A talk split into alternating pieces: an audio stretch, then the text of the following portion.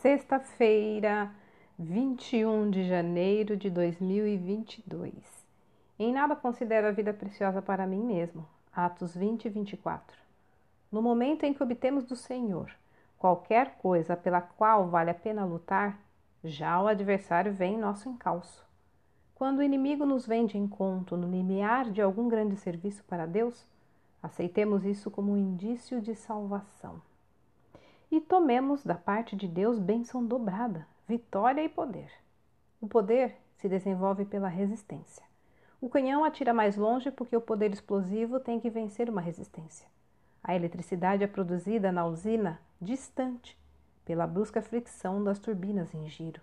E assim descobriremos um dia que até mesmo Satanás foi um dos grandes agentes das bênçãos de Deus. Texto retirado de Mananciais no Deserto.